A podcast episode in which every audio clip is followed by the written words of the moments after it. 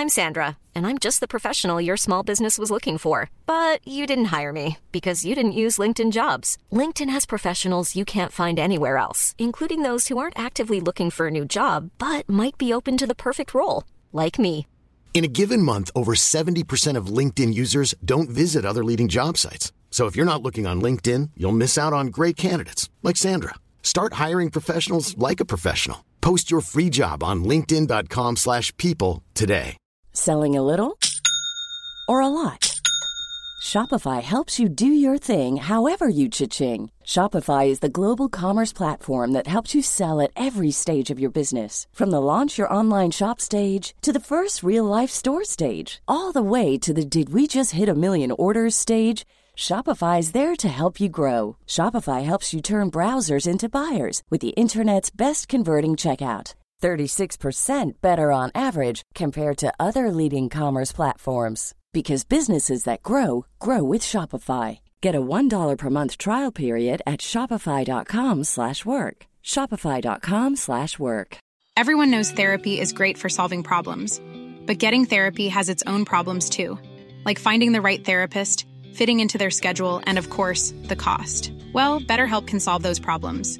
It's totally online and built around your schedule. It's surprisingly affordable too. Connect with a credentialed therapist by phone, video, or online chat, all from the comfort of your home. Visit betterhelp.com to learn more and save 10% on your first month. That's BetterHelp H E L P.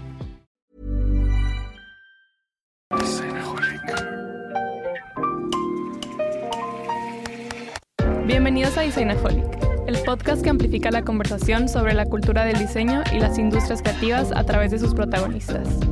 Acompaña a Jorge Diego Etienne mientras comparte su pasión por el diseño con los temas más importantes de la actualidad y el análisis de objetos que han hecho historia o están marcando tendencias. Bienvenidos. Tatiana Bilbao nació en la Ciudad de México y estudió arquitectura en la Universidad Iberoamericana. Se catapultó a diversas fronteras con proyectos en Europa, Asia y América, consiguiendo reconocimientos internacionales. Sus proyectos forman parte del acervo de la colección de arquitectura del Centro Pompidou en París y ha sido invitada como profesora visitante en diversas universidades como Rice, Columbia y Yale.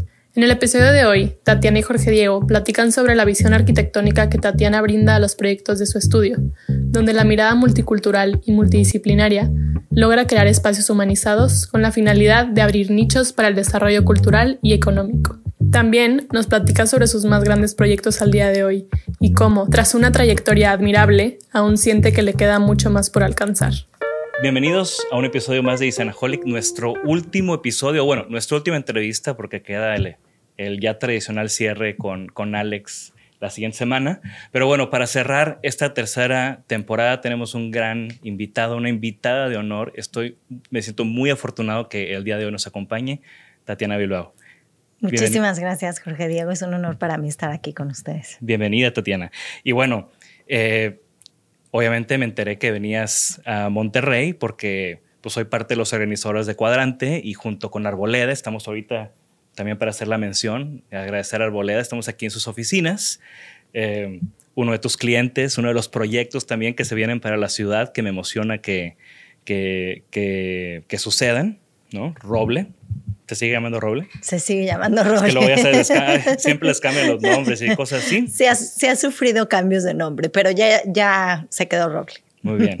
Entonces, bueno, eh, con nuestros amigos de Arboleda, eh, con motivo de cuadrante, nos acercamos. Yo siempre con ganas de escucharte dije, ¿por qué no traemos a Tatiana Bilbao que da una conferencia durante cuadrante? Y eso va a pasar en unos momentos. Estoy muy emocionada. Me da muchísimo gusto estar aquí, de verdad. Súper, Tatiana, pues igual. Eh, me encanta comenzar estas eh, pláticas, por más de que no necesites introducción. Siempre es interesante ver cómo cada quien se presenta. Entonces, si tú vas ahorita a una cena, tal vez aún en fuera del mundo de la arquitectura, ¿cómo te presentarías? Hola, mi nombre es Tatiana. Me da muchísimo gusto estar aquí. Eh, arquitecta, creativa, soy arquitecta. empresaria. ¿Cómo te, ¿Cómo te describes? Soy arquitecta, soy mexicana, soy mamá. Muy bien. Y platícanos, Tatiana, ¿cómo, cómo comenzaste? ¿Cómo entraste al mundo de la arquitectura? Eh, siempre es curioso, no sé si tuviste eh, familia que estaba en la arquitectura o cómo fue que llegaste a estudiar o al mundo de la arquitectura? Sí, mi, mi, caso es muy obvio porque toda mi familia son arquitectos.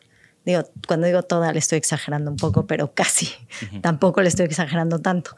Mi abuelo era arquitecto y yo no lo conocí, pero siempre, bueno, pues yo creo que como dice mi papá, lo traía en la sangre, pero siempre pues viví con su legado y, y con, y, y con a sabiendas que mis primos, mis tíos, mis primos, este, los hijos de mis primos este, también eran arquitectos, ¿no? Entonces, pues cuando decidí estudiar arquitectura, porque al principio eh, yo estaba absolutamente convencida que no podía hacer lo mismo que hacían todos en mi familia y que yo tenía que hacer algo distinto, entonces empecé por otro camino y cuando ya finalmente decidí que, o más bien me di cuenta que realmente lo mío era arquitectura, le dije a mi papá y mi papá me dijo, lo traes en la sangre. Y la verdad es que sí, o sea, sí creo que desde, desde que nací soy arquitecta.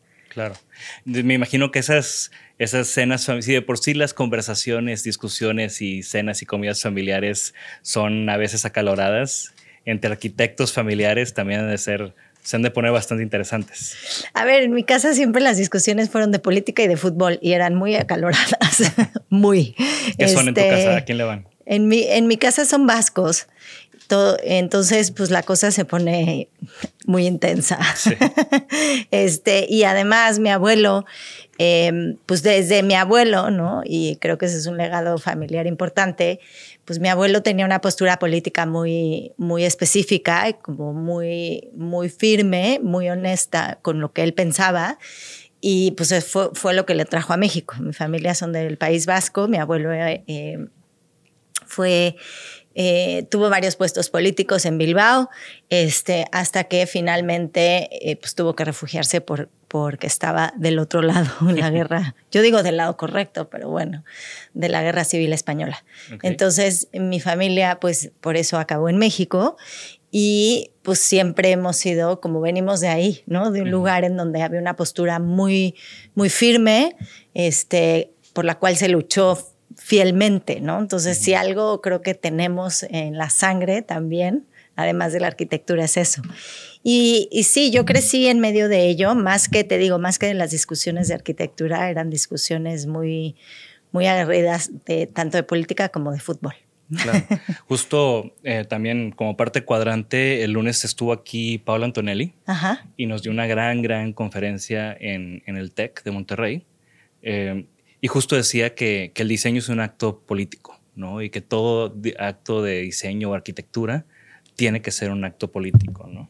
Absolutamente, o sea, no puedo estar más de acuerdo con ella. Me, me parece muy inocente pensar que ha habido muchas generaciones y sobre todo más recientemente en las cuales pensaban que es un acto neutral, ¿no? Es un acto absolutamente político. Eh, yo lo digo de, de, mi campo, de la arquitectura, y por eso creo que para mí va junto con pegado, ¿no? Mi abuelo pues era exactamente el ejemplo viviente de ello, ¿no? O sea, por defender eh, la composición del espacio con una postura muy, muy clara, ¿no? De, de, sus creencias, pues de ahí dio el brinco muy, muy rápido a, a, obtener todos estos puestos políticos. Claro. Y, y, luego también más adelante platicaremos de, de los puestos que tú también tuviste en, diferentes dependencias, que también me parece bastante interesante. Pero antes, pues ahora sí, ¿no? Ya, ya decidiste ser arquitecta, estudiaste en la Ibero. Sí, exactamente. ¿Cómo, cómo llegaste a la carrera? Eh, en ese momento, eh, ¿cómo fue esa experiencia de entrar a este mundo? ¿no? Pues te digo que al principio, eh, más por rebeldía y por pensar en que yo tenía que ser distinta, este, quería inventar cualquier otra cosa que fuera lo más alejado posible a la arquitectura. Y, y también a la escuela, a la Facultad de Arquitectura de la UNAM, porque ahí estaban todos mis primos y mis tíos, daban clases. Mi papá me había dado clases toda la vida. Mi papá no es arquitecto, mi papá es, era físico matemático. Y mi papá siempre fue profesor. Y a mí siempre me dio clases de matemáticas y era el director de la escuela. Entonces yo como que ya quería liberarme de que mi familia fueran mis maestros. Entonces seguro no iba a estudiar ni arquitectura ni en la UNAM. y, al principio empecé como a dilucidar con cosas como biología marina y mi papá me veía con una cara de, estás loca, pero de remate, o sea, seguro, seguro biología marina no vas a estudiar.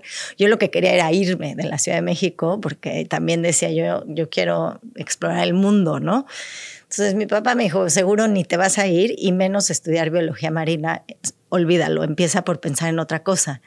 Entonces, obviamente ahí cuando me dijo, ¿por qué no estudias biología? Y pues no, la verdad es que la biología no me atraía. Mi abuela materna era bióloga. Este, entonces fue cuando dije, bueno, pues que si ya me voy a quedar aquí, pues qué tal ingeniería, ¿no? Entonces ya iba, según yo, muy decidida a aplicar ingeniería industrial. Eh, en ese momento, cuando llegabas al examen, apuntabas qué carrera querías y los exámenes eran, eh, eran genéricos, ¿no? Y eran escritos físicos. Y, este, y en el momento apunté diseño industrial. O sea, iba para ingeniería industrial, dije, mm, diseño industrial. Y entré a diseño industrial, estuve tres semestres en diseño industrial y la verdad es que no me gustaba nada la carrera, no me gustaba, no tuve suerte a lo mejor con los maestros, no sé, o sea, no estaba nada contenta. Y, entonces, y aparte esas eran generaciones donde salieron muy buenos. Muy buenos diseñadores muy buenos, Sí, muy buenos, pero pues no era mi carrera más bien, o sea, yo no, o no sé, te digo. Y entonces un día le dije eso a mi mamá y mi mamá dijo, bueno, ah, porque le dije, a mí sí me gusta el diseño, la verdad, pero no, o sea, como que no estoy enganchada aquí. Me dijo, bueno, pues si sí lo que te gusta es el diseño, ¿por qué no buscas dónde estudiarlo que te guste? Y yo, Italia mañana. Y yo lo que quería era irme, ¿no? Y mis papás tenían unos amigos en Florencia, investigadores, físicos investigadores. Y pues tuve la suerte de poderme ir a su casa, estar un rato con ellos. Y, luego estando ahí, ya habiendo aprendido italiano, porque lo primero que tenía que hacer era aprender italiano, este, me, mudé a vivir con, pues con tres roommates y una de ellas estudiaba diseño arquitectónico, una maestría de diseño arquitectónico en Florencia. Y yo me quedaba con ella todas las noches. Este, y un día dije, la verdad es que lo mío, lo mío, lo mío es la arquitectura. Y, fue cuando le escribí esta carta a mi papá, diciéndole y explicándole, y dije, me va a asesinar, o sea, después de todo el periplo, ¿no? Estoy aquí en Italia y ahora voy a estudiar arquitectura. Y nada, me acabó hablando por teléfono porque en esa época pues escribías una carta o hablas por teléfono, no había más. Y este, y, y me dijo, ya leí tu carta y yo, ahí viene. y me dice, la verdad es que los, lo entiendo perfecto, lo, tiene, lo traes en la sangre. Y, este, y entonces ahí fue cuando decidí, eh, pues me empecé a ver qué hacer. Yo me quería quedar en Italia, pero para entrar al Politécnico tenía que pasar un examen de extranjero, porque en ese momento todavía no estaba en vigor la Comunidad Europea. Y entonces, pues yo era extranjera absolutamente, tenía que pasar un examen italiano, un examen de extranjero. Quería entrar al Politécnico de Milán. Este, y yo veía que pasaban los años y mis amigas de la prepa pues ya iban en cuarto, quinto semestre ya iban a pasar, ¿no? Y para cuando yo podía aplicar al Politécnico y todo esto, pues ya iban a ir en séptimo. Entonces, la verdad fue cuando dije, no, ya yo me regreso y, este, y, y, le apuro a la carrera ya, porque si no me voy a tardar muchísimo más en empezar, porque lo decidí como en mayo, tenía que empezar, esperar a febrero para ver si entraba en octubre. Entonces me regresé. Eh, además, en la Ibero había empezado a estudiar diseño industrial y me revalidaban un semestre. De los tres me revalidaban uno, entonces me, veía muy, me venía muy bien.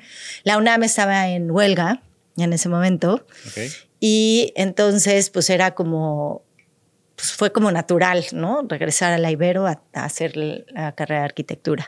Y en parte también, de lo que conozco del Politécnico es que es una carrera, que es, es una gran escuela para diseño, arquitectura y todo, pero es principalmente teórico, ¿no? O sea, sí, a ver, yo creo que, eh, pues, quién sabe en qué hubiera acabado si eso hubiera pasado.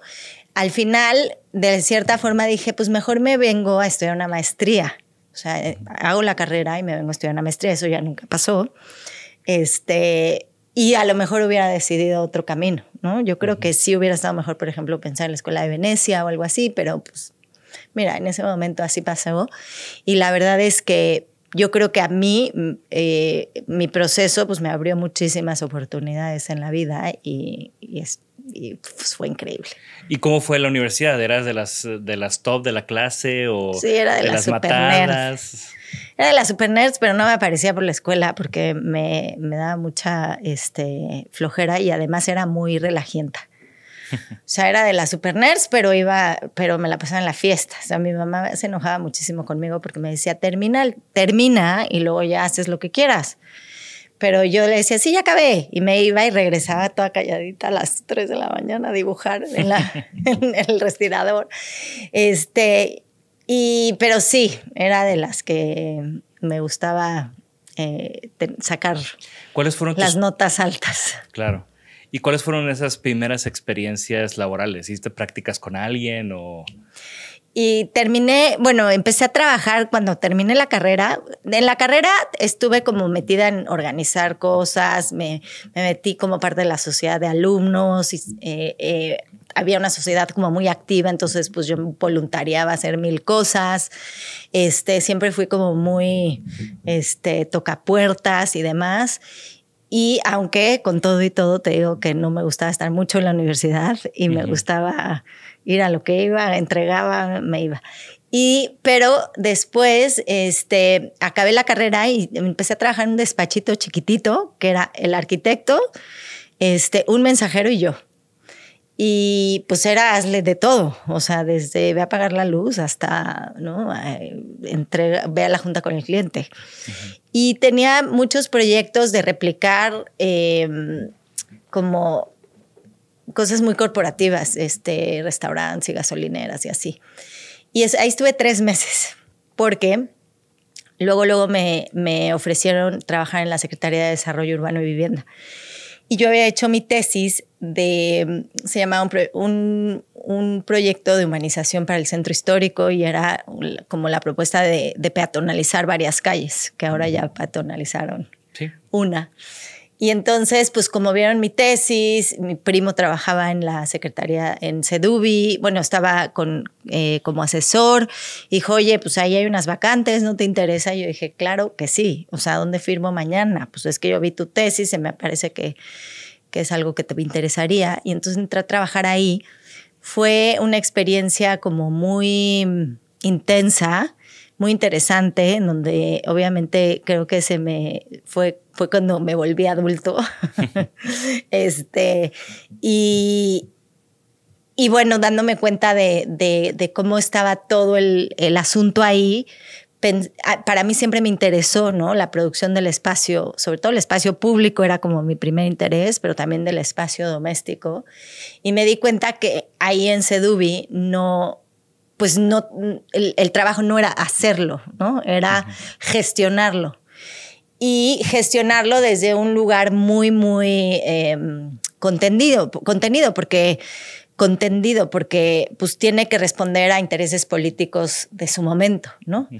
Entonces, y que no es totalmente objetivo y que responde a, ¿no? a todos estos jaloneos este, más allá de, de, realmente responder hacia la gente. Y entonces ahí fue cuando me di cuenta que eso no era lo que quería hacer, pero estando ahí, este, un día uno, el, que era el presidente de la sociedad de alumnos en, en la Ibero, me dijo, oye, vengo regresando de Holanda y quiero poner mi, mi, despacho, este, estoy invitando a tales y tales que eran compañeros de la universidad, este, ¿no te quieres unir? Y dije, ¿dónde firmo? Mañana, o sea, mañana mismo. Y así. El que era presidente de la Sociedad de Alumnos cuando tú eras estudiante. Ajá, exactamente.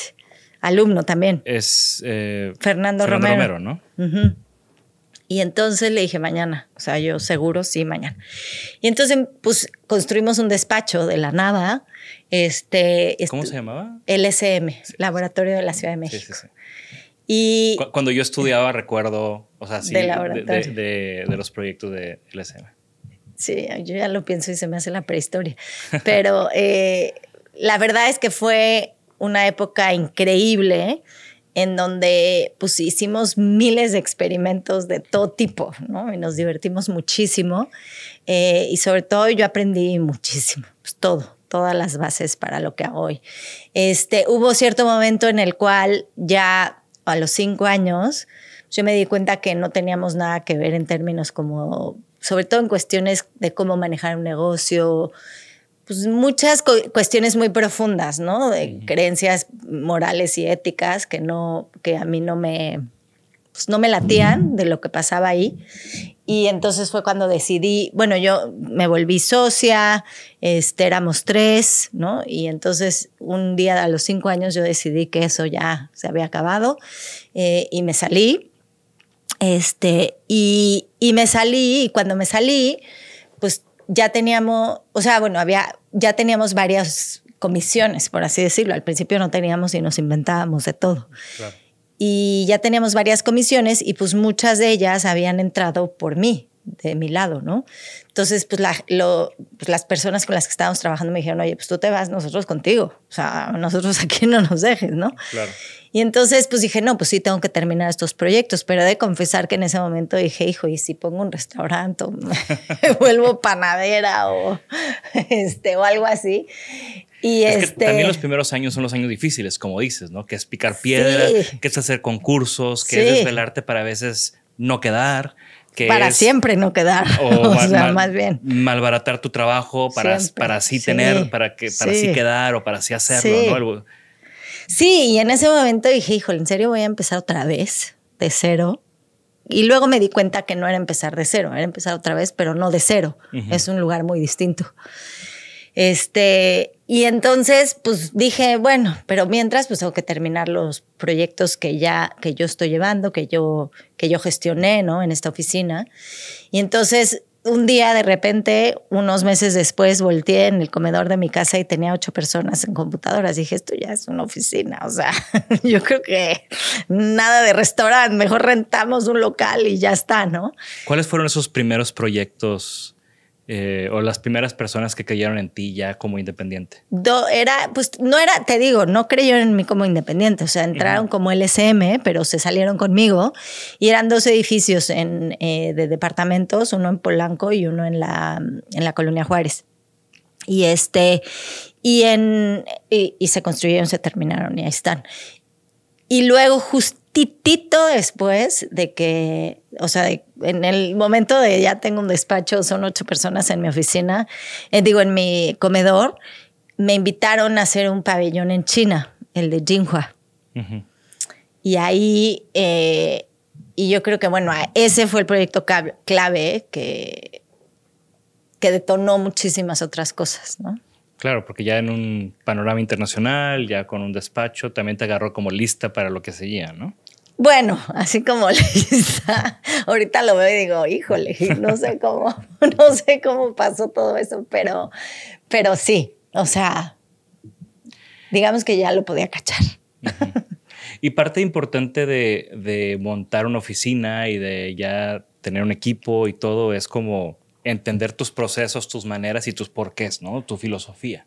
¿Nos podrías como platicar un poco de cómo haces lo que haces? O sea, ¿qué es lo que, lo, que haces que es, que viene como de, tu filosofía y que distingue tu trabajo? A ver, en ese momento no lo tenía claro, ¿eh? lo tengo claro ahorita, pero en ese momento sí tenía claro que yo no entendía la forma en la cual nos habían enseñado a hacer arquitectura. Y creo que esa profundamente era una de las cuestiones con las que yo no congeniaba con mis otros dos socios en el SM, eh, en donde yo entendía la arquitectura desde otro lugar. Para mí, eh, en ese momento te digo, yo creía que yo era medio tonta, que no sabía, que no había aprendido nada en la escuela, o que, o que era tonta, o que no había aprendido nada en la escuela, o, o, o algo así, porque pues sí, yo no, yo no entendía esa manera de hacer arquitectura, ¿no? Y poco, o sea, y mucho tiempo después me di cuenta que más que tonta era que yo no, o sea, yo no compartía las mismas, la misma eh, eh, cuestión fundamental de lo que la arquitectura es. Para mí la arquitectura es, provee una forma básica de cuidado para el cuerpo del ser humano. Y, entonces de ahí, pues para mí se derivan eh, una forma de diseñar y una forma de pensar en la arquitectura muy distinta a como la veían ellos o como la veían mis compañeros o como me la enseñaron mis maestros, que primordialmente era una, pues una respuesta estética de una composición específica para enaltecer la vida del ser humano. ¿me entiendes?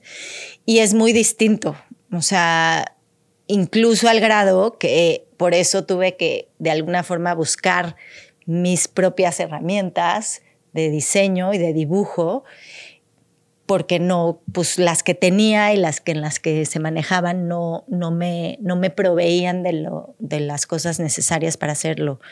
Y entonces, pues cuando puse mi despacho, la verdad, y hoy lo veo y digo, híjole, yo, que yo no sabía nada, no, o sea, no entendía nada.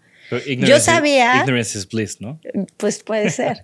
o sea, yo sabía que, que, no, que, no, que no estaba de acuerdo, ¿no? Pero bueno, en ese momento te digo que yo creía que yo no, sabía hacer bien las cosas. Y, sabía, y bueno, cuando, cuando, cuando dije se acabó esto en el SM, sí sabía que no estaba de acuerdo, pero eran cuestiones como muy superficiales, ¿no?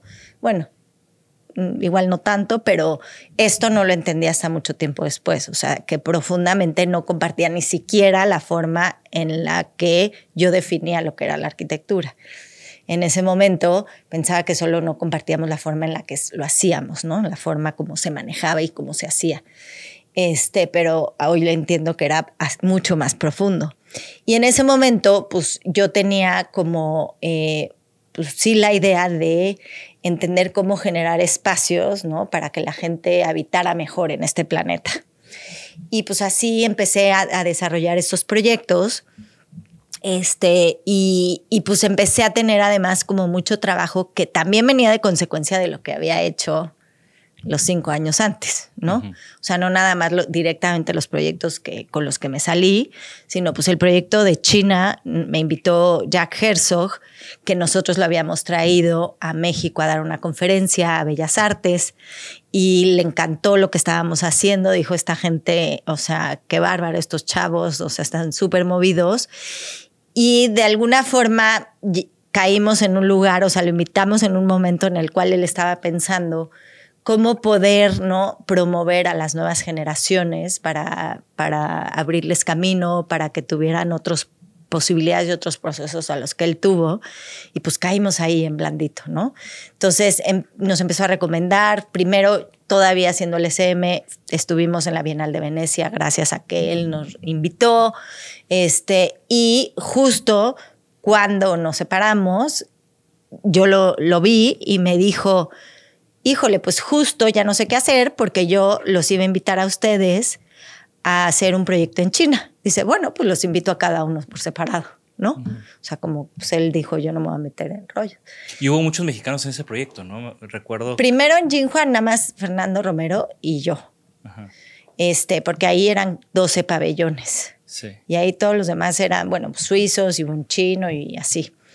Y luego eh, de ahí, este, nos invitaron a hacer un proyecto en, en Ordos. Ordos, ese es el que recuerdo. Ese es el que, sí, porque ahí Jack Herzog me dijo, oye Tatiana, hazme una lista de los arquitectos mexicanos más interesantes, que piensas que pueden ser los más interesantes jóvenes para este proyecto. Entonces, por eso había varios mexicanos, porque yo, a mí me pidieron una lista.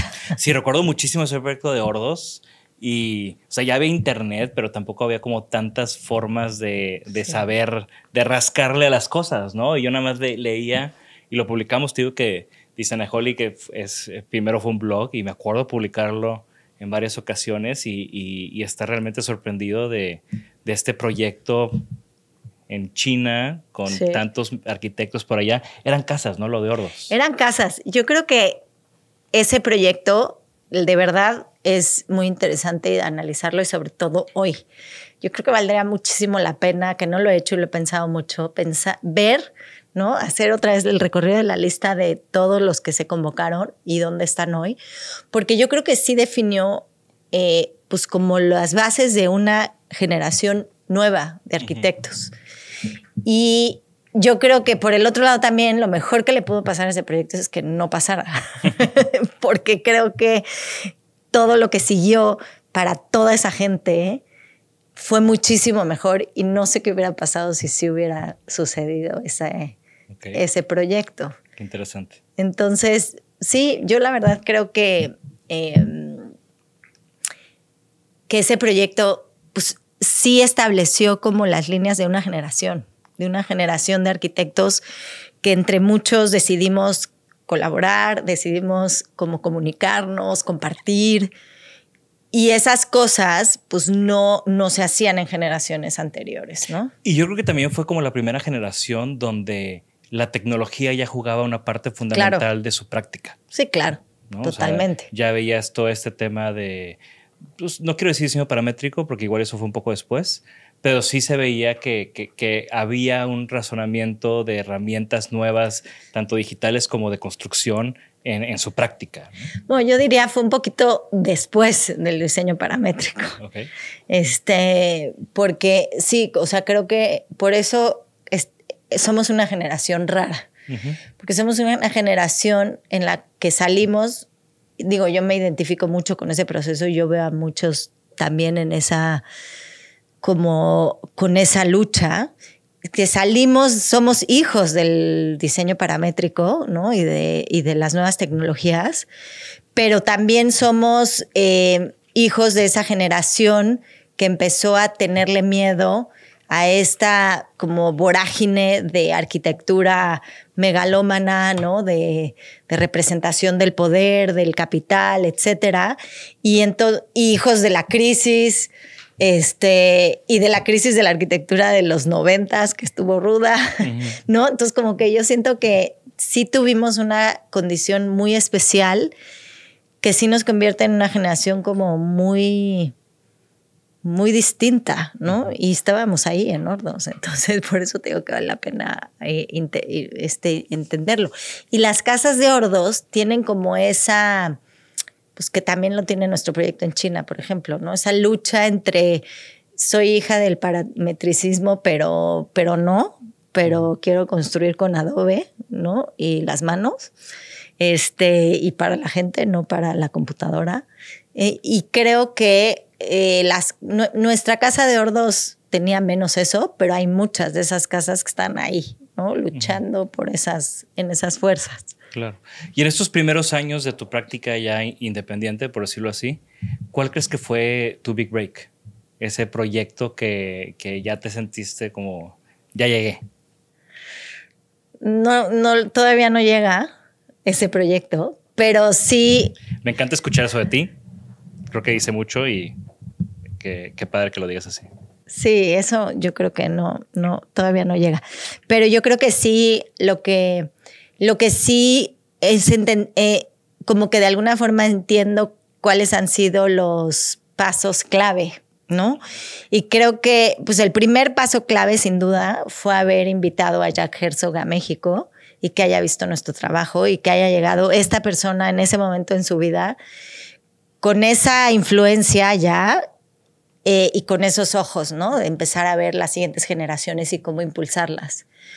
Porque eso, pues sí, sin duda nos abrió a una posibilidad y a una oportunidad que, mm, o sea, no sé ni cómo hubiera llegado, o sea, cómo hubiera llegado a la Bienal de Venecia habiendo construido un edificito de cuatro departamentos, ¿no? Para el papá de Fernando, de verdad.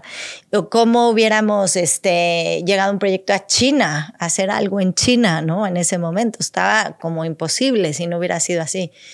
Y después creo que la otra rama de, proceso al mismo tiempo, que yo creo que complementó, fue que en ese momento que invitamos a Jack Herzog y no sé qué, estábamos haciendo muchas, muchos experimentos. Y uno de los experimentos fue diseñarle una casa para Gabriel Orozco, que en su momento no lo conocíamos. No sabía, o sea, sabíamos de su trabajo. En México nadie lo conocía. O sea, él vivía en Berlín, trabajaba en Europa eh, y en Europa ya se empezaba a volver muy relevante y en México nadie lo conocía. Es la casa que está como en una, como en la orilla de una montaña que la, que la, alberca está arriba y es como una cruz. Ajá. Proyectazo. Pero esa casa no es este proyecto. Ok. Entonces, en un día soñando, diseñamos una casa en la luna, una casa en el bosque y una casa para Gabriel Orozco. Igual de utópicas las tres. La misma idea de la casa en la luna, así de utópica era la casa de Gabriel Orozco, porque además no lo conocíamos, te digo. Entonces un día platicando los proyectos, llegó un amigo y dijo, ¿qué creen? O sea, es que yo conozco un amigo que conoce un amigo que conozca a Gabriel Orozco. ¿Por qué no le presentan la casa? Y nosotros, ¿en serio? Bueno, va, venga. y entonces pues le pedimos al amigo que nos presentara al amigo que nos presentara Gabriel Orozco y le fuimos a presentar la casa. Y le pareció muy chistoso, o sea, dijo, qué chistoso estos cuates, ¿no? Estos chavitos que, que me están haciendo una casa. Este, y le gustó y como que de alguna forma dijo, a ver, bueno, y si le hacemos esto y esto y esto, o sea, le hicimos tres correcciones, tuvimos dos juntas más con él y ya. o sea, no fue, o sea, sí, sí la vio como podría ser. Sí. O sea, no fue así como que, ¿qué es esto? ¿no? no, no, no, sí la abrió y dijo, a ver, a ver, vamos a platicar. Qué interesante, qué chistoso. Ya, se acabó. Cinco años después, o mm, yo creo que sí, como cinco años después o tres años después, un día Gabriel Orozco llegó con una maquetita a mi oficina, tocar la puerta y decir, oye Tatiana, ¿me ayudas a construir esta casa? Él la diseñó, es, la, es un diseño, ese, la, la cruz, ¿eh? es diseño de él, pero me pidió mi ayuda para construirla. Yo ya, ya era cuando yo ya tenía mi despacho y entonces, pues eso obviamente fue otro parteaguas porque por ejemplo, el jardín botánico, este, yo ya lo estaba, yo estaba ya trabajando con Gabriel Orozco y eh, Agustín Coppel, que era el primer promotor del jardín botánico, quería que el arquitecto fuera Alberto Calach. Y entonces invitaron, eh, pero Patrick, que era el curador, le dijo, no, ¿por qué no invitas a Tatiana Bilbao? O sea, una propuesta como más joven, más fresca. Y Agustín decía, pero pues sí, ¿esta quién es? ¿No? Y, Patrick le decía, pues es que le está haciendo la casa Gabriel Orozco. Y eso, o ayudándole a hacer la casa Gabriel Orozco, ¿no? Ayudándole a construir. Y eso, la verdad, es que ayudó muchísimo digo, yo también, Agustín me pidió que, que hiciera una propuesta, tuve que hacer una propuesta, o sea, no fue como, ah, ya, por eso la contratamos, no. O sea, fui, hablé con él, lo vi muchas veces, le hice una propuesta, trabajé tres meses en una propuesta para el jardín y gané el proyecto, por así decirlo, ¿no? Le gustó, lo convencí. Este, pero pues, o sea, sí fue algo que me abrió una posibilidad increíble, ¿no? Sí, yo creo que el jardín botánico, sea, yo ya había visto cosas de tu trabajo, pero no fue hasta que por conocidos y por gente me tocó como conocer el proceso de, construcción de, tu obra en el Jardín Botánico. Y sí, sí me hizo algo, primero, no, atípico a lo, a lo mexicano, ¿no? Y creo que también pues ayuda mucho un jardín botánico en Culiacán, con, con todas estas obras increíbles. Y, y después me tocó ir eh, a la inauguración o a dar una plática al museo. Almacén. ajá, una exposición de Elena Malet que me invitó. Y, obviamente yo tenía muchísimas ganas de conocer el Jardín Botánico, el proyecto y, ese diálogo del arte con los espacios, con la naturaleza, se me hace algo que he visto en pocos lados del mundo. O sea, creo que es, es es un gran, gran proyecto y, entiendo cómo eso puede haber tenido ese impacto ¿no? en tu carrera. Totalmente, pero además, o sea, todavía la fecha la gente, hay muchas veces que me preguntan, ¿y cuál sería el proyecto de tus sueños? Y yo digo, nunca me hubiera podido imaginar que yo hubiera estado haciendo estos proyectos que son, parecen de los sueños. O sea, imagínate que había hecho nada cuando me dijeron, haz este proyecto del jardín botánico, jardín botánico, o sea, de verdad. Y, y, y, pues empezando por ahí, ¿no? el siguiente proyecto, una ruta de peregrinaje, o sea, es como... Sí. Que también ese proyecto de la ruta es otro proyecto de esa que creo que también definió mucho esa generación, ¿no? O sea, el, el who is who de, de, ese rango de edad y regresamos a un proyecto medio random, ¿no? Como instalaciones o arquitectura, no sé cómo llamarle a, a, los proyectos de la ruta. Sí, sí, este, esculturas, iconos, este... Y justo el fin puntos, pasos, no sé. Justo el fin de semana no me acuerdo cómo hacer la plática, pero, pero le estaba platicando a, a mi suegra de, de, dos obras del Jardín Botánico, las, las palas de, Pedro, Reyes, y las bancas de, de Teresa sí, Margolles. Sí. Que, que, le decían, ¿no? O sea, como la fuerza, como... Y, y, era la plática era eso, ¿no? Como hay ciertas cosas que ves y tienen un impacto, pero cuando conoces la historia atrás, ese impacto se multiplica, se, se hace otra cosa, ¿no? Totalmente. Y, creo que el jardín está lleno de eso. Lleno. Pero además sabes que es un proyecto que seguimos trabajando en él hoy. Sí, después hicieron un edificio al lado y luego hicieron, la, eh, hicieron como una recepción o sí, ¿no? son pabellones muy, muy chiquitos que se toma mucho, se ha tomado muchísimo tiempo en construirse. Pero sí, pero hay mucho, o sea, desde el día uno, ya le hemos agregado un poquito de programa, pero desde el día uno era muy ambicioso el plan maestro. Muy ambicioso, eh, a ver, cada pabelloncito tiene 120 metros cuadrados. 200 el más grande, ¿no? Son espacios chiquitos, este, eh, pero que generan mucho impacto en el, en el espacio, ¿no? Es, es, un jardín de 10 hectáreas, pero de todas formas generan mucho impacto por muchas razones, ¿no? Entonces, eh, es que se han construido eh, con procesos como muy complejos porque algunos esperan fondos del gobierno, ¿no? Otros este, pues esperan fondos privados, pero también del gobierno apoyos. Entonces, bueno, pues ha sido un proceso muy lento, pero la verdad es que al principio para mí pues era nuestro único proyecto y era como urgente que se empezara a construir y se hiciera algo. Pero la verdad es que hoy agradezco que haya sido tan largo el proceso porque ha sido un proyecto obviamente determinante para nosotros en muchos aspectos, ¿no? Pero además, pues eh, lo que es increíble, ¿no? Es que además ese proyecto de ensueño, nos ha durado, el sueño nos ha durado 18 años. O sea, llevo trabajando en ese proyecto desde el 2005. Junio del 2005 fue la primera vez que yo me paré en el Jardín Botánico con Agustín y Patrick. Y, y, y ayer tuve una junta del Jardín Botánico. O sea, entonces, de veras seguimos trabajando, hemos seguido trabajando. Hay veces más intenso, hay años mucho más intenso, hay años menos intensos, pero desde ese día no hemos dejado de trabajar ni un día. O sea, las carpetas de proyectos, tenemos carpetas por proyectos, ¿no? Proyectos abiertos, proyectos cerrados, eh, cementerio. Y el jardín botánico ahí sigue desde buh, o sea, 2005. Ya va a ser un librero del jardín botánico nada más, ¿no? Seguro, o sea, nada más porque todo está de la, no, hay muchísimo físico, pero muchísimo lo demás está digital, pero si fuera físico sería un cuarto. Claro. Y ahorita eh, te, platicaba, ¿no? Antes de empezar esta expo que, que me topé en, en San Francisco, ¿no? Eh, y ya conociendo tu trabajo, creo que antes, si supongo que fue antes, em, recuerdo mucho una charla que diste en el Museo Marco con tu niña dando, corriendo por enfrente, ¿no?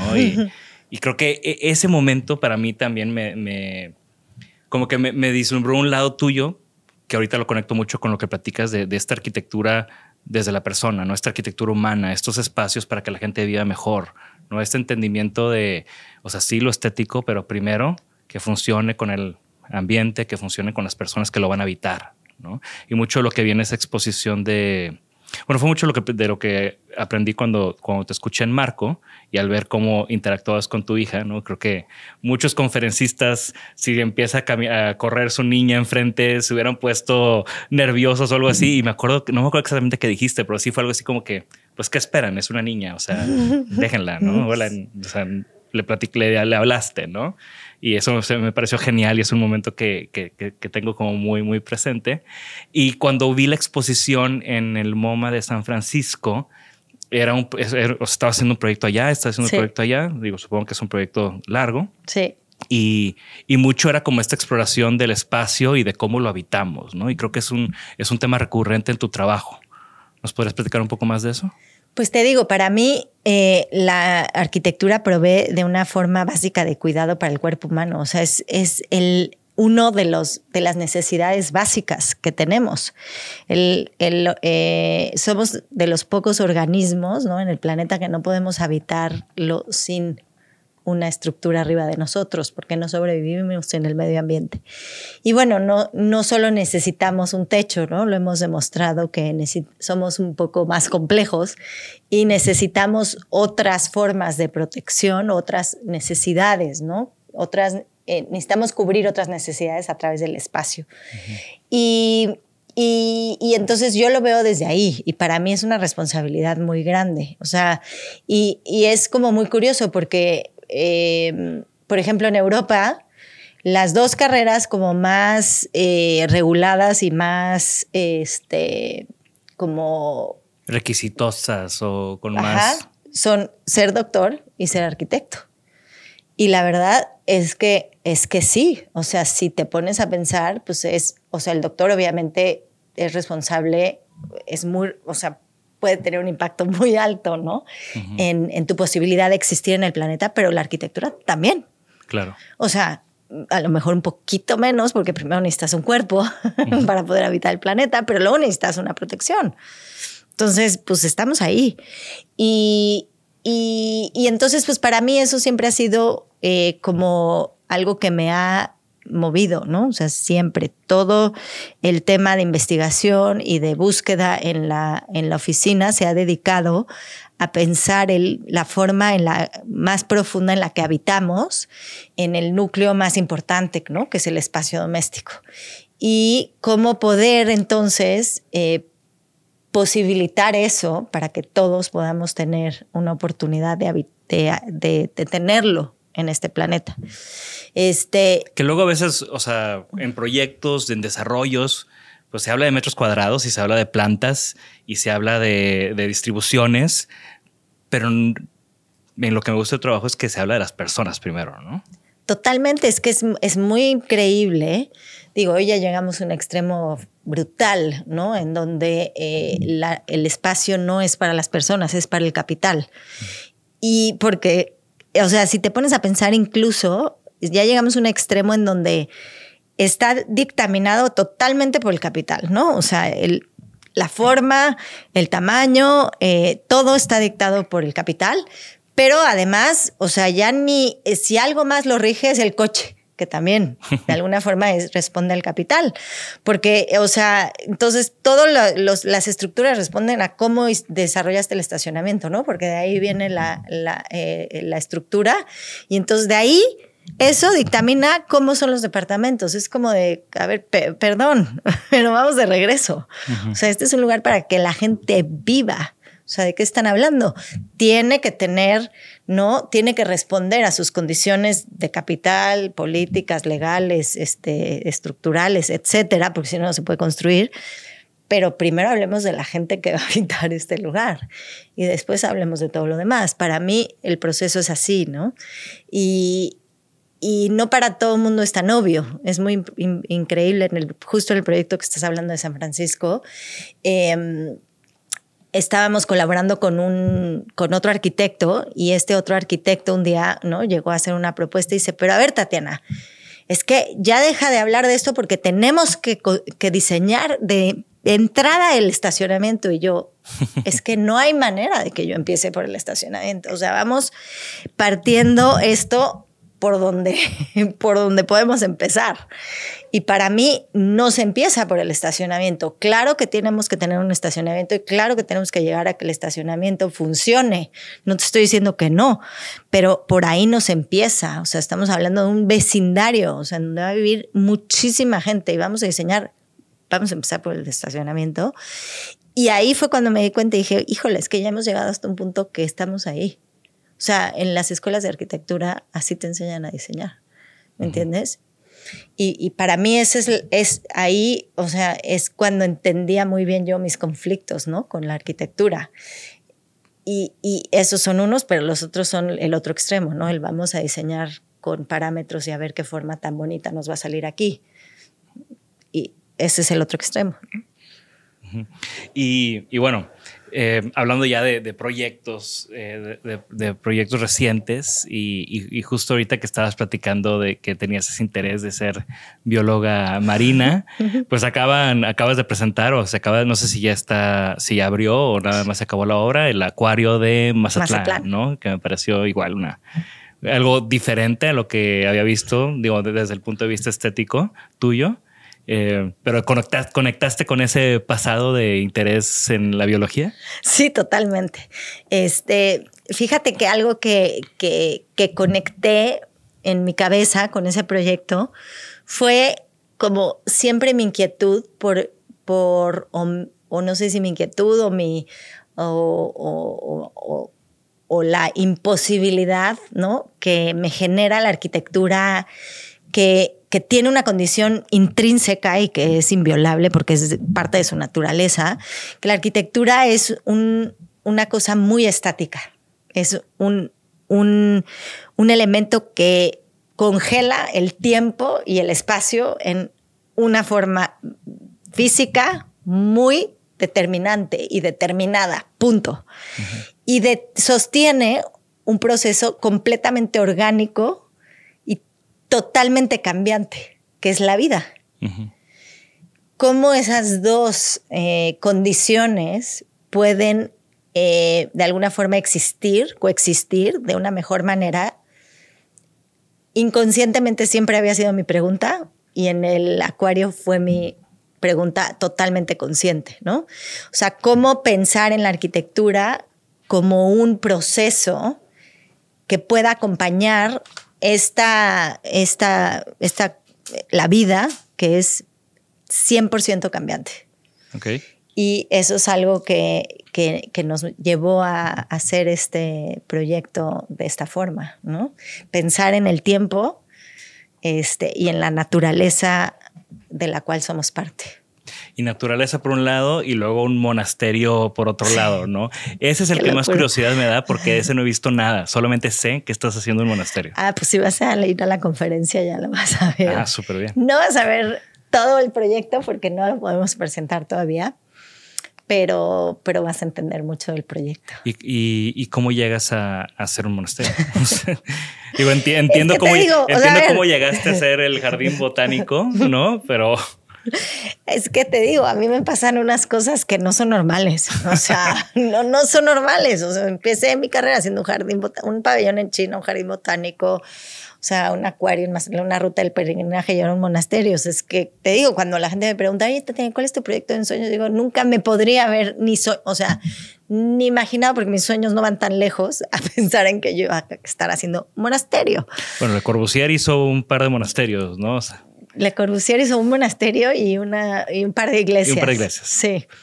Eh, pues eh, es, viene, fíjate que las raíces vienen de aquí, de esta ciudad con la que me, me me relaciono muy bien, la verdad. Yo he trabajado siempre muy bien con la gente aquí en Monterrey. Me encanta, me encanta la gente, me identifico muchísimo con todo. Me encanta el paisaje, me encanta la comida, me encanta venir. Ya tienes una casa en la montaña, una un, Dos, un edificio en la universidad. Tres casas en las montañas. Tres casas en la montaña. Un edificio en la universidad. Ahorita estamos construyendo roble y ya estamos empezando nuestro sexto proyecto. Ok. Y bueno, antes de, antes de llegar, por antes de llegar a Roble, platícame del monasterio. No, a ver, por eso. La casa de, los terrenos, que se llama, que es una de las casas de la montaña, este, se la hicimos a Vanessa y Vanessa em, fue un proceso muy bonito. Cuando haces una casa, tienes una relación muy íntima, ¿no? Con la persona, porque pues no, no hay más. O sea, es, una, es su casa, su espacio íntimo personal. ¿Qué tanto diálogo haces con, con, Muchísimo, muchísimo. O sea, a mí me gusta pensar que son ellos los que diseñan su casa, ¿no? La verdad es que no es directamente así, pero tratamos de hacerlo muy, muy así, ¿no? Siempre. Y, y pues entonces con Vanessa trabajamos muy, muy de la mano todo el tiempo. Terminamos la casa y un año después me dijo, oye Tatiana, pues no te había contado esto, pero mi mejor amigo es un monje. Y dije, pues no, ciertamente no me lo habías contado, pero no me sorprende porque yo sabía cómo era Vanessa, la conocía muy bien. Y dije, no me sorprende, pero sí, ciertamente no sabía que tu mejor amigo era un monje en de un monasterio en Austria. Y entonces me dice, pues fíjate que quiere tu teléfono porque él vive el proceso de la construcción de la casa, porque pues es mi mejor amigo. Este, porque van a hacer un nuevo monasterio, se lo puedo dar y yo, es broma. es una broma. Estás... Me dijo, no, no, no, no. Y entonces poco después eh, agendé una cita con, con el padre Kilian y fue muy chistoso. Bueno, no fue muy chistoso, fue, fue, es el, fue el principio de esto hace siete años, noviembre del 2000, bueno, casi siete años, noviembre del 2016, todavía no existía Zoom, este, Skype, porque él estaba en Austria, yo estaba en, eh, yo estaba en ese momento en Nueva York, estaba dando clases, y, este, y teníamos agendado una hora. Nos quedamos hablando tres horas y media hasta que yo ya tengo que ir por mis hijas, o sea, te tengo que dejar ya. Y ahí fue cuando, o sea, antes de colgar me dijo, ¿cuándo vienes? Por favor, ya, ¿no? Y entonces al primer momento que pude me fui, fui a Austria y la idea era que el, este monasterio de Austria quería abrir una casa hija, ¿no? Un daughter house, este, en Alemania. Y eh, la idea al principio era hacer una intervención en un monasterio existente, cisterciense, que había sido secularizado hace 200 años, y ver cómo regresar ahora el rito cisterciense a ese monasterio secularizado. Este, y esa fue la, trabajamos en esa idea durante un año y medio. La verdad es que no, no nos estaba llevando a nada porque la gente que gestiona ese espacio no tenía ninguna intención en traer a los monjes de regreso. Entonces no hubo manera de gestionarlo. Y yo creí que el proyecto pues ya se iba a acabar, ¿no? Porque ese era el proyecto, para eso me habían llamado y no se iba a hacer. Y entonces un día me hablaron y me dijeron, oye Tatiana, este, tenemos que hablar contigo. Y yo, pues sí, ya sé, ¿no? Aquí viene la, el balde de agua fría, game over, el despierta porque era un, solo un sueño, no vas a hacer esto, ¿no? Y me dice, y empieza a hablar así como de, ya sabes, y entonces el, y yo, estas llamadas tienen que durar dos segundos, o sea, cuando te dicen ya, game over, bye, pues dos segundos. Te mandan saludos, y yo, sí, ya, vamos a acabar esta llamada. Me dice, no, es que el padre Abad pregunta que si nos haces un monasterio nuevo. Y yo, ¿cómo? Perdón, ¿qué? Sí, es que pues como no, ya viste que no se pudimos gestionar esto, pues la única manera de, de, hacer esto, esta nueva fundación es en un nuevo monasterio. ¿No los harías? Y yo, es pregunta, creen que les voy a decir que no. Y, y, bueno, pues ahí empezamos a trabajar, primero buscando el sitio, o sea, me invitaron Ah, me dijo, bueno, yo creí que cuando te hiciera esta llamada me ibas a decir que venías mañana. Y yo, pero, pero mañana para qué? Porque pues ya vamos a empezar de cero, ¿no? Y me dice, pues justamente porque tenemos que encontrar el sitio. Y yo, ¿cómo? sea, nos ponemos botas y caminamos por el bosque y buscamos un lugar para hacer un monasterio. ¿Cómo? ¿Cómo? Me dice, pues no, pero casi. Y ahí empezamos a buscar el sitio, hicimos todos los estudios de factibilidad, encontramos varias opciones, escogimos una, trabajamos con ellos para, para lograrlo, lo logramos. Eh, ya habiendo conseguido el sitio, ya empezamos el proyecto, ya aplicamos para el uso del suelo, o sea, ahí vamos, llevamos siete años trabajando y yo creo que vamos a empezar obra, cambia, ya íbamos a empezar obra el año que entra, pero cambiamos las fases de, de cómo, de construcción a, a, un eh, lugar mejor y tenemos eh, el programado el inicio en dos años de la construcción. Ok. Y ahora, ahorita decías que en la conferencia iba a haber algo de eso, pero estoy casi seguro que no voy a ver renders. No. Porque ahí también hay un tema de ti, los renders. 100%. Platícanos de eso. A ver, pues como te dije al principio un poco, eh, para mí no solo la forma en la que yo aprendí la arquitectura, sino en la que me enseñaron a representarla, pues no correspondía a mi idea de lo que era la arquitectura, ¿no? Y las herramientas con las que se representaba, pues se utilizaban mucho, muy bien para representar esa, esa concepción de arquitectura con la que no comulgo, ¿no? Pero no para la que yo desarrollo. Mm, y justamente hace poco me, alguien me dijo, no, Tatiana, es que ¿por qué no mandas a este fotógrafo que fotografíe tu proyecto, no sé qué? Le dije, es que mi, mi, mi arquitectura no se sostiene por su calidad estética. Entonces los fotógrafos, el 99% de los fotógrafos de arquitectura están acostumbrados a como fotografiar y representar esas obras como estos espacios, ¿no? Eh, de producción estética, de consumo estético, etcétera. Puros, limpios. Y, y, mi arquitectura ahí no se sostiene, eh, porque no, no está concebida así. Entonces, si tú la juzgas con esa capacidad, pues no. Pues lo mismo con las herramientas de dibujo para hacerla, ¿no? O sea, no, no los planos, los, las, las, cortes, los dibujos eh, súper técnicos funcionan muy bien en mi arquitectura para poderla construir, pero no para poderla representar. Entonces, eh, pues tuvimos que buscar distintas herramientas y nos han servido muchísimo los eh, procesos como más abiertos, ¿no? Imágenes mucho más abstractas, mucho más conceptuales, mucho más em, inclusivas eh, y que representan más bien experiencias, sensaciones, em, eh, no sé, historias, cosas que no, no se pueden representar con una planta, con un corte, con una fachada, ni con un render hiperrealista. y siento que creo que funciona muy bien en museos. Digo, ya sabía la expo de San Francisco, pero creo que antes vi la expo aquí en Museo Marco, también increíble. Y, y, al final son imágenes que hasta parecen hechas a mano, ¿no? Parecen como hasta collage que, que alguien se puso con sus manos a recortar y a pegar, ¿no? es, algo increíble. Son, ¿eh? Muchos, muchos. Ahí ya hemos hecho de, de, distintos tipos, pero muchísimos son collages a mano. Todo empieza en la cabeza se, se, hace o se traduce con las manos en el espacio físico, ya sea con una maqueta, con una maqueta collage, con un dibujo, y ya después se procesa con el uso de la tecnología, distintas tecnologías, este, y algunas se vuelven totalmente digitales, ¿no? Porque ahí se alteran, se, se corrigen y se mejoran.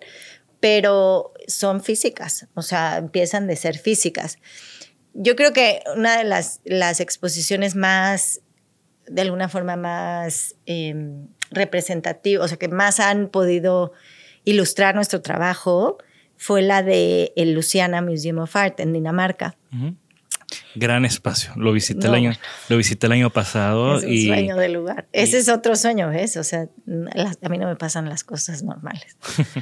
O sea, yo visité el museo un día y dije, no puede ser que exista este museo en el, planeta, ¿no? Y al año o a los dos años me dicen, oye, Tatiana, te buscamos de este museo porque queremos una exposición de tu trabajo. Y yo, perdón, perdón. O sea, perdón. Y justamente me invitaron, o sea, ahí lo hicieron con mucho tiempo de anticipación, me invitaron cinco años antes. Y como eh, dos años en el, a dos años del, un año del proceso, me invitaron a hacer la de Marco. Y dije, pues está buenísimo porque yo nunca he hecho una exposición de mi trabajo, nunca de ese tamaño. O sea, la exposición de Luciana tenía mil metros cuadrados de exposición, este, nunca de ese impacto. Pues hagámosla. Y la de Marco era antes, ¿no? Entonces dijimos, hagamos la de Marco para poder entender cómo procesar todo esto, ¿no? Y cómo representar todo esto en vistas a la, de, a la de Luciana. Y la verdad es que fue una oportunidad increíble poderlo hacer en Marco. Primero presentarla aquí, ¿no? entender en nuestro contexto cómo se podría representar y después presentarlo en el Luciana. Sí, excelente. Y bueno, eh, estamos en Arboleda. Eh, el proyecto, yo tengo una relación muy cercana con, con, aquí con el equipo de Arboleda. Hemos hecho varios proyectos con ellos y, y me encanta trabajar con ellos. ¿no? Creo que las mejores, los mejores proyectos son cuando te entiendes muy bien con tu cliente, cuando los valores están alineados, cuando las expectativas son altas de ambos lados, ¿no? Eh, y aquí estás haciendo un proyecto que se llama Roble, que me gusta sobre todo porque está muy aparte de lo de los otros edificios que vemos aquí en, en Arboleda, ¿no? Eh, ¿Cómo fue ese proceso de, llegar y, o, bueno, de, empezar a trabajar con Arboleda y proponerles algo radicalmente diferente a, los otros edificios que, ya están o que vienen en camino? A ver, eso venía de ellos, eh, que es por eso me buscaron a mí. Sí, supongo. Eh, y aunque creo que cuando ellos vinieron a buscarme, se imaginaban algo distinto, querían algo distinto, pero no se imaginaban a qué grado nosotros podíamos entregar algo así. Entonces, eh, pero creo que eh, ha sido una experiencia increíble. Te digo que a mí me encanta trabajar en, en esta ciudad porque siento que los procesos son muy, muy claros y muy honestos, muy directos y mucho más fácil para mí trabajar de esa forma, yo me entiendo así, ¿no? En donde los proyectos eh, que, nos habíamos enfrentado, que son más accidentados y más este, difíciles de, entender porque no son tan honestos ni tan claros. Entonces, la verdad es que el proceso ha sido increíble, ha sido de entendernos mutuamente, ¿no? cuáles eran las expectativas y cómo podíamos llegar a entregar algo eh, que estuviéramos los dos totalmente convencidos de lo que estábamos haciendo. Y, fue muy divertido y fue también un poco accidentado porque pues, nos agarró la pandemia a la mitad, ¿no? Ya estábamos a punto de empezar a construir cuando llegó la pandemia y pues obviamente cambió muchísimas cosas.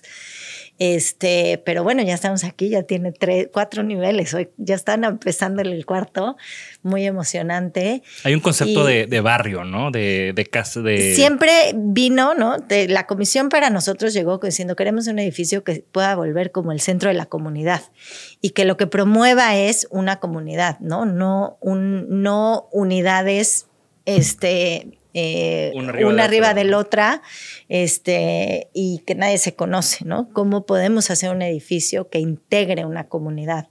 Y entonces ahí fue cuando nosotros empezamos a, retar todas las nociones pues, de, de, de, las relaciones verticales, de las relaciones horizontales, de los departamentos, de los espacios, de amenidades, de, de cómo, eh, de cómo gestionar ¿no? los, la colectividad, de cómo eh, de alguna forma componer distintos programas dentro del mismo edificio para no generar jerarquías, sino comunidades, ¿no?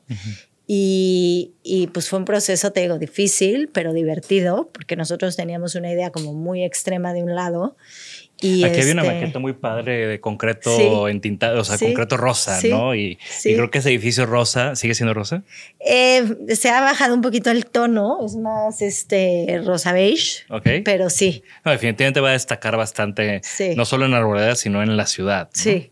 Sí, sí, sí, es un edificio muy distinto porque te digo, está concebido de forma muy completamente distinta. De entrada, una materialidad mucho más eh, austera y, y, pesada, ¿no? O sea, la mayoría de los edificios siento que, que, se han construido, sobre todo en esta zona, pues son edificios mucho más como ligeritos, ¿no? Y, y más de, de, cristal con acero y, muy, muy con esa identidad, ¿no? Y el nuestro es un edificio de ladrillos pesado, de, ¿no? De, de color, o sea, tiene el color que viene de la materialidad. Eh, como una propuesta muy distinta a lo que sí hay alrededor. A pie de calle. A pie de calle.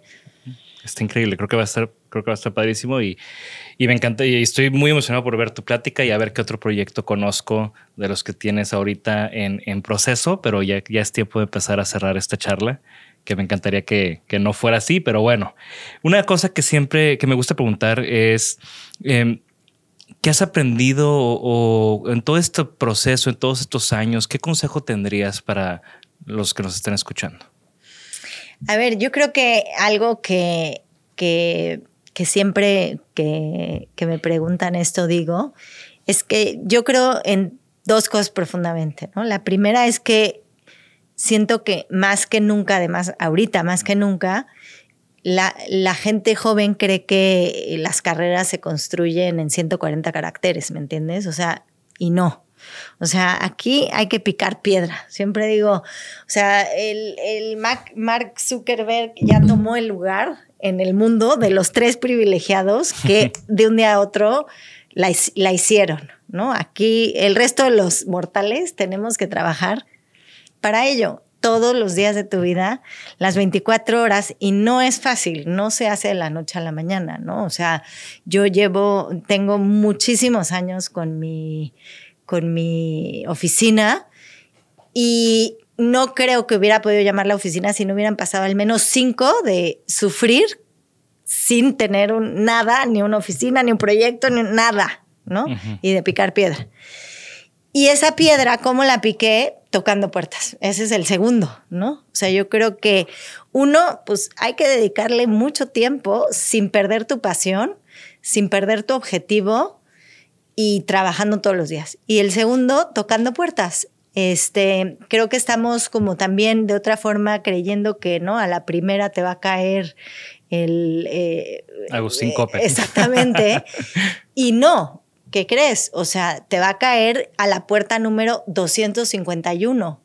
Entonces, pero para eso hay que tocar 251 puertas. Y siempre pongo un ejemplo de cuando en el LSM hicimos un libro que se llamaba ZMBM, Zona Metropolitana de la Ciudad de México, y era un libro que analizaba, que daba como datos duros, como de forma muy gráfica, eh, del, de la ciudad, la verdad era un libro muy padre, fue muy divertido hacerlo, nos costó muchísimo trabajo y em, venía, era hijo de la generación Culjas, eh, etcétera. Eh, y entonces para poderlo hacer no teníamos un peso, o sea, ¿cómo lo publicamos ahora, no? O sea, sí teníamos toda la información, pero no teníamos pesos, dinero para pagarle a los fotógrafos, a los diseñadores gráficos, a la impresión, nada. Y entonces dijimos, bueno, pues ¿qué hacemos? Pues hay que ir a pedir sponsors. ¿Y cómo? Pues cartitas, sección amarilla. O sea, ahí era, ya empezaba el internet y no sé qué, pero básicamente sección amarilla, director de eh, BBVA, ¿quién es? El director de Shell, el director de no sé qué, ah, manda cartas. Y literalmente mandamos 109 cartas y nos contestaron 5 y dos nos dieron dinero. Si no hubiéramos mandado 109, no hubiéramos conseguido dinero. Claro. O sea, si hubiéramos mandado dos, no nos hubieran dado dinero. Nada más dos nos dieron, pero porque mandamos 109. Y, y sí, ese es lo que hay que hacer. O sea, hay que tocar las puertas porque además el no ya lo tienes. Claro. Por más trillado que esté, es, sigue siendo muy real, ¿no? Y busca el sí, ¿no? Entonces busca la que se va a abrir. Hay una que se va a abrir, te lo prometo, eso sí. Una se va a abrir. ¿Tienes algún side project, además de tu despacho? No. ¿Cómo? Yo, yo no veo mi, mi, despacho como un trabajo, yo lo veo parte de mi vida. Claro. O, sea, es lo que soy y está ahí. Y, y, bueno, ya para, para, empezar a cerrar, con toda esta, bueno, un poco lo contestaste ya, ¿no? Me encanta preguntar, sobre todo a gente que ya tiene una trayectoria tan consolidada como la tuya. ¿Tienes sueños? ¿Tienes algún sueño ahorita? No, es lo que te digo que siempre todo el mundo me pregunta y digo, si yo hubiera tenido los, o sea, algún sueño, nunca me hubiera imaginado todo lo que he logrado hacer. Entonces creo que en la vida nunca he sido como que, quiero hacer esto, quiero hacer esto, quiero hacer esto. Siempre he sido, bueno, tengo que, hoy tengo que hacer esto, hoy tengo que hacer esto para hacer esto y hoy tengo que hacer esto, ¿no? Eh, eh, el, el, creo que el, ahorita lo que, lo que siempre digo es, o sea, quiero seguir teniendo lo que hoy tengo, ¿no? Quiero seguir trabajando en el jardín botánico, quiero seguir trabajando con los monjes, quiero seguir, o sea, ¿qué más puedo pedir? Esto es. ¿Tienes algún objeto favorito? Mm, ¿Los libros? ¿Qué libro? Muchos, no puedo decir uno, la verdad. Este, creo que además en, en, la vida, o al menos así me pasa a mí, en cada época de la vida ha, habido ciertos libros que me inspiran en su momento, ¿no? Y que ahorita los pienso y digo, bueno, pues tampoco era tanto, ¿no? Ahorita acabo de leer un libro que, que, me, que, me, que ahorita, ¿no? En este momento me, me llegó mucho y que me encanta, que se llama All About Love, de Bell Hooks. Em, y justo estoy empezando otro de 12 cuentos de Murakami, que está muy interesante porque son cuentos muy cortitos. Y te digo, creo que, y me está encantando, pero creo que son eh, etapas en la vida que te, que te llenas de ciertos eh, libros, ¿no? De cierta forma muy distinta no sé si estos libros los hubiera leído hace cuatro años, a lo mejor los hubiera dejado a la mitad del camino, ¿no? Depende en qué, en qué estés. ¿Y algún edificio favorito o algún lugar que te encante visitar, que siempre regresas o que haya significado algo para ti como arquitecta?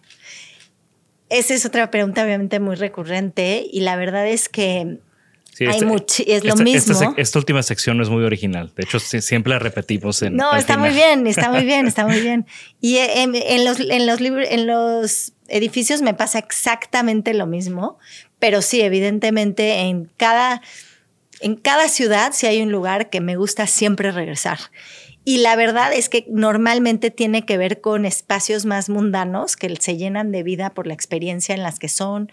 Muchas veces son plazas o mercados, más que la gran obra de arquitectura. Pero sin duda, o sea, si me dice ahorita, cuando me empezaste la pregunta, ¿qué pensé? Pero a lo mejor no es lo mismo que le respondía a alguien más que me la hizo. Pensé que la primera vez que fui al Partenón, para mí fue un parteaguas. O sea, no, toda mi vida crecí como muy inspirada por eh, eh, espacios muy antiguos de nuestra cultura. ¿no? Bueno, de nuestras, de las culturas que han conformado este país, porque son muchas. Pero desde muy chiquita viajé muchísimo por el país. Mi papá dijo, si esta niña va a conocer el mundo, primero va a conocer el suyo. Y, nos llevaba, hacíamos viajes larguísimos de dos meses por distintas regiones, ¿no? Y siempre eh, recuerdo con mucho impacto, la, eh, Uxmal fue para mí muy impactante, creo que tenía nueve años, la primera vez que fui, y siempre regresar me, causó mucho impacto, pero ya era como algo que estaba más integrado en mi vida. Y cuando conocí el Partenón, eh, como que de alguna forma me hizo entender muchísimo más toda esa historia y ese pasado y ese legado que tenemos aquí, que nunca. Y creo que eso fue lo que más me impactó. O sea, evidentemente el edificio como tal y, y todo lo que tiene, pero pero fue la primera vez que me di cuenta que al poder confrontar, ¿no? Todo lo que has visto y sobre todo todo lo que tienes a tu alrededor que te conforma a ti desde fuera, es cuando más aprendes. Me encanta. Y bueno, ya nos platicaste de libros, pero no sé si tengas alguna otra recomendación, eh, libro, música, película, documental, que, que, hayas visto recientemente que te, que te gustaría recomendar. Mm, hijo, es que tengo una memoria como de chorlito, pero pues, este, yo creo que el, el, libro de All About Love sería algo que recomendaría ahorita, fue algo que a mí me, me impactó mucho, lo tengo ahorita fresco en la memoria. Súper, pues lo vamos a poner. Eh, y bueno, tenemos que ya cerrar. Como te digo, eh, disfruté mucho esta conversación desde que empezó esta, esta plática con Arboleda de traerte a Cuadrante a dar una conferencia. Lo primero que le dije a Bernardo fue y me, y, me, das chance de entrevistarla para Isenaholic, ¿no? Y, y, bueno, de nuevo, gracias, Tatiana. De nuevo, eh, estoy muy contento por haber tenido esta conversación contigo, porque seas nuestra última entrevista de formato largo de esta tercera temporada, episodio, me encanta. episodio 120 no sé cuántos, que ya llevamos un montón, y es un gran, gran cierre. Me encanta. qué, qué padre que se hizo. Eh, de nuevo, muchísima admiración por tu trabajo. Muchas gracias. Y también muy emocionado que cada vez veo más obra tuya aquí en, en Monterrey. Yo también. Eh, así que qué bueno que sigas regresando, ¿no? Muchas gracias. Encantada. Y bueno, pues esto fue Holly. Gracias a todos por otra gran temporada. Esperamos en, en la cuarta temporada seguir teniendo invitados cada vez eh, pues diferentes, ¿no? Creo que eres, yo creo que la segunda o tercera persona que entrevisto que no conocía antes de entrevistarla. Ah, Entonces es otro, es otra vibra, es otro formato, pero, pero bueno, igual de, de igual de padre, igual de interesante y, y, de nuevo, ¿no? Yo creo que muchas veces entrevisto a gente que tengo toda la vida conociendo, que son grandes amigos y me entero y aprendo cosas nuevas en, a través de estas entrevistas. Y contigo, pues obviamente aprendí también un montón. Así que de nuevo, gracias. Gracias a todos. Nos vemos en la siguiente temporada. Todavía queda un episodio con Alex para darle cierre a todo lo que aprendimos y todo lo que, eh, todo lo que hicimos y vimos este año. Entonces, estén pendientes. Y bueno, también quiero agradecer a Arboleda por prestarnos este espacio, por prestarnos a Tatiana para esta conversación y eh, a todos nuestros patrocinadores. Esto fue Holly, gracias. Hasta luego. Gracias por escucharnos. Por favor, suscríbanse al podcast y síganos en nuestras redes. Nos pueden encontrar como Isanaholic MX. Y para que la conversación continúe, deja tu comentario. Me interesa mucho conocer tu opinión. También te puedes registrar a las 5 de la semana un newsletter con lo más relevante del diseño, arte y arquitectura directo en tu mail. Mi nombre es Jorge Diego Etienne y esto fue Isanaholic. Selling a little or a lot? Shopify helps you do your thing however you cha-ching. Shopify is the global commerce platform that helps you sell at every stage of your business. From the launch your online shop stage to the first real life store stage, all the way to the did we just hit a million orders stage. Shopify is there to help you grow. Shopify helps you turn browsers into buyers with the internet's best converting checkout. 36% better on average compared to other leading commerce platforms because businesses that grow grow with Shopify. Get a $1 per month trial period at shopify.com/work. shopify.com/work. Even when we're on a budget, we still deserve nice things. Quince is a place to scoop up stunning high-end goods for 50 to 80% less than similar brands. They have buttery soft cashmere sweaters starting at $50, luxurious Italian leather bags, and so much more. Plus, Quince only works with factories that use safe, ethical, and responsible manufacturing. Get the high-end goods you'll love without the high price tag with Quince. Go to quince.com/style for free shipping and 365-day returns.